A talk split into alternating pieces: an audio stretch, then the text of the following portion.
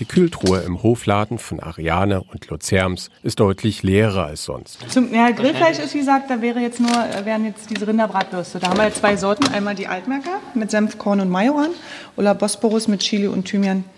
In den vergangenen Wochen kamen viele Kunden auf den Biohof 7 nach Schernebeck in der Altmark, um Rindfleisch zu kaufen. Der Andrang war so groß, dass Familie Herms sogar ihren Schlachtrhythmus umstellen musste. Grundsätzlich haben wir so einen Rhythmus, dass wir alle drei Wochen ein Rind schlachten. Und es kann aber auch mal vorkommen, dass die Nachfrage dann jetzt gerade bei Corona in der Corona-Zeit war das jetzt so, dass wir dann auch schon mal auf 14 Tage den Rhythmus äh, verändert hatten, weil wir gemerkt haben, dann wir können ja gar nichts mehr verkaufen, ist ja alles weg. Von den Corona-Einschränkungen hat Familie Herms auf ihrem Hof wenig mitbekommen. Es gab aber einen großen Unterschied. Immer freitags, wenn der Hofladen offen hatte, standen die Kunden Schlange. Sie erzählten, dass sie jetzt viel häufiger kochen und grillen.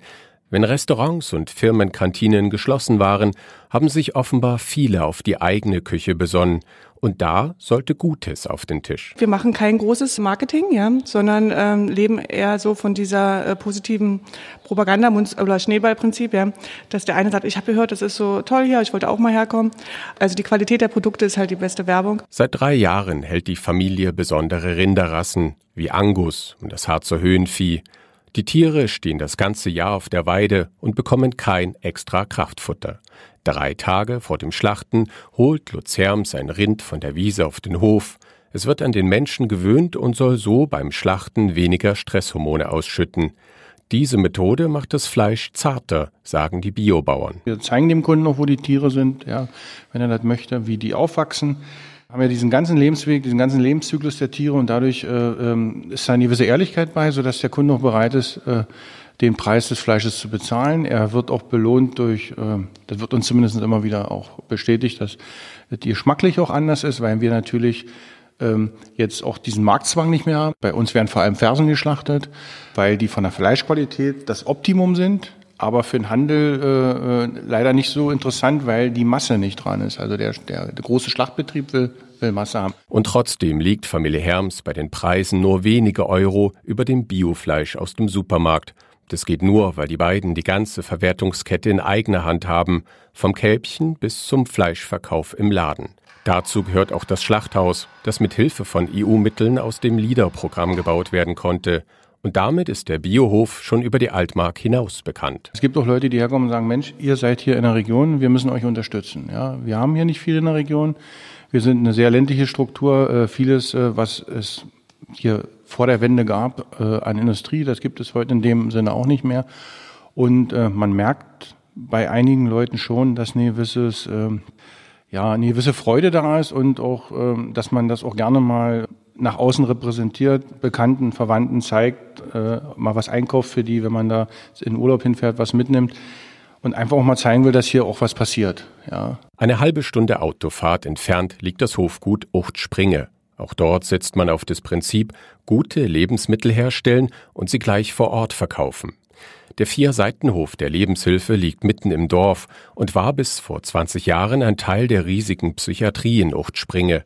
Seitdem wohnen und arbeiten Menschen mit Behinderung auf dem Hof, der auch mit Liedermitteln ausgebaut wurde. Die Bewohner bauen Blumen und Gemüse an und kümmern sich um Rinder, Schweine, Enten und Kaninchen. Und sie verkaufen im Hofladen. Hofchef Thorsten Reumann. Ja, also wenn man selbst das Produkt hergestellt hat und man sieht, der Kunde freut sich darüber und nimmt es an, oder ich habe etwas schön gepflegt und es sieht hinterher super aus und man kriegt das Lob oder die kleine Anerkennung äh, vom Kunden, das ist elementar wichtig für den behinderten Menschen eindeutig. Auf dem Hof kann jeder Bewohner passend zu seinen Fähigkeiten arbeiten, sich etwa um die Enten kümmern oder in einem der beiden großen Gewächshäuser mit anpacken. Hier vereinzeln die Mitarbeiter junge Pflanzen, ernten Tomaten oder züchten Blumen. Wir haben hauptsächlich Gemüse, die wir äh, selbst vermarkten und die wir jetzt im Frühjahr ranziehen. Aktuell sieht man sehr viel Blumenflor, was damit zu tun hat, dass wir jetzt sozusagen in der Hauptsaison kommen, der Bepflanzung, hauptsächlich in unserem Bereich hier Friedhof und Balkonkästen, die die Leute dann hier erwärmen. Den Teil Blumen produzieren wir nicht vollständig selbst. Da verkaufen wir quasi Halbfertigware dazu und Jungpflanzen und bringen die dann letztendlich zu so einem Blühen und Verkauf. Der Verkaufsraum ist gleich neben den Gewächshäusern. In den Regalen stehen neben den eigenen Produkten auch Honig vom regionalen Imker aus Wedringen, Wurst aus Lockstedt und Saft aus Diesdorf. Die Erzeuger der Region kooperieren miteinander. In ihren Läden verkaufen sie auch die Produkte der anderen. Also kann man eigentlich 50 Kilometer Radius sagen, ja. Wo wir dann angefahren werden, also wo die Leute wirklich so ihren Donnerstag haben, wo sie nach Hochspringe fahren und da ihren Einkauf hier machen. Ähm, geht also bis hinter, hinter Gardeling äh, und andere Seite kommen sie auch von Hinterständer ja, zu uns zum Einkaufen. Plus ein paar Berliner, die auch, sag ich mal, uns besuchen. Ja. Die Bekanntheit des Hofgutes ist vor allem durch Mund-zu-Mund-Propaganda gewachsen. Der Hofladen hat noch nicht einmal eine Online-Plattform. Die Tendenz ist zunehmend. Also das Bewusstsein der Leute, sich doch vielleicht regional zu orientieren, als den Supermarkt zu wählen, ist deutlich erkennbar. Sicherlich kann es an einer oder anderen Stelle noch mehr sein, ja, ohne Frage. Aber wir, also wir können hier einen Zuwachs verzeichnen. Ja. Das war also mit einer kontinuierlichen Kundschaft auch zu tun haben. Also es sind richtig Stammkunden, die äh, wöchentlich hier uns anlaufen und ihre Eier holen und eben auch nach dem Gemüse fragen. Einen großen Kundenkreis in der Region Uchte-Tanger-Elbe hat sich in kurzer Zeit auch die Brauerei Schulzens aufgebaut. Vater Armin und Sohn Christian kauften in der Touristenhochburg Tangermünde das Areal der ehemaligen Brauerei. Dort wurde seit 100 Jahren kein Bier mehr hergestellt, sagt Christian Schulz. Es gab also eine Vielzahl von Brauereien, die handwerklich Bier gebraut haben. Und dann kam im Rahmen der Industrialisierung natürlich auch in der Getränkeherstellung ordentlich äh, Geschwindigkeit in die ganze Sache, sodass also Großbrauereien aus dem Boden gestampft wurden, die in der Lage waren, durch die Herstellungsprozesse lagerfähiges Bier herzustellen, was ja die Kleinbrauereien in, in der Vielzahl gar nicht konnten, aufgrund der technischen Gegebenheiten.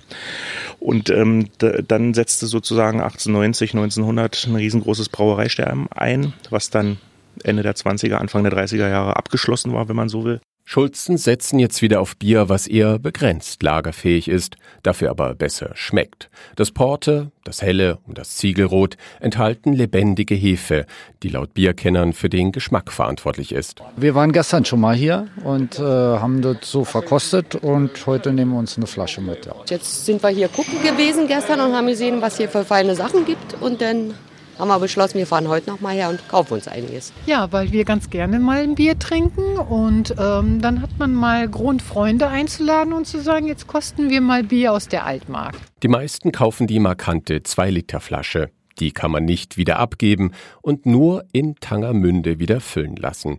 Ein Marketingkniff, der aus der Not entstanden ist. Schulzens wollten sich ihr Lager nicht mit Pfandflaschen vollstellen. Jetzt kommen die Kunden immer wieder, um die Flasche zu tauschen. Während der Corona-Zeit hat es die Brauerei anders herum gemacht. Sie ist zu den Kunden gefahren, weil sonst das Bier in den Tanks irgendwann schlecht geworden wäre. Die Verunsicherung war ja sehr groß. Und dann haben wir im Prinzip gesagt, wenn der Kunde nicht zu uns kommt, dann kommen wir zum Kunden und haben eine uralte Idee wiederbelebt, nämlich dass das Bier vom Produktionsstandort sozusagen in die nähere Umgebung gefahren wird. Das war hier bis 1917 mit der Vorgängerbrauerei auch der Fall. Die haben einen Umkreis von 30 Kilometern damals tatsächlich mit einer Kutsche ihr Bier ausgefahren. Zum einen in die Gastwirtschaften und zum anderen aber auch an den Endverbraucher der dann halt mit einer Milchkanne im Dorf stand, in der Dorfmitte parat stand und sich darauf gefreut hat, dass das Bier dann eben aus Tangermünde oder aus Stendal, wie auch immer, halt ins Dorf kommt. Im Jahr 2020 kam das Bier natürlich nicht mehr mit der Kutsche, sondern mit einem VW-Bus. Aber auch der wurde teils euphorisch begrüßt. In einem Dorf wartete eine Blaskapelle auf das frische Bier und spielte Es gibt kein Bier auf Hawaii. Christian Schulz könnte sich vorstellen, die wöchentlichen Bierkutschen auch nach Corona beizubehalten. Mein Vater berichtete mir, dass da eben auch ab und an ähm, Leute am Bierkutscherstand stehen, die sonst nicht so häufig oder fast nie ähm, den Weg von ihrem Heimatdorf nach Tangermünde ein, antreten, weil es vielleicht nicht passt, weil es nicht auf der Strecke liegt, weil der Hausarzt woanders wohnt, ähm, aus welchen Gründen auch immer. Und die sich dann halt äh, sehr darüber freuen, dass wir ins Dorf kommen. Mehr über regionale Produkte und Direktvermarkter finden Sie auch auf den Internetseiten des Altmärkischen Regionalmarketing- und Tourismusverbandes unter altmark.de.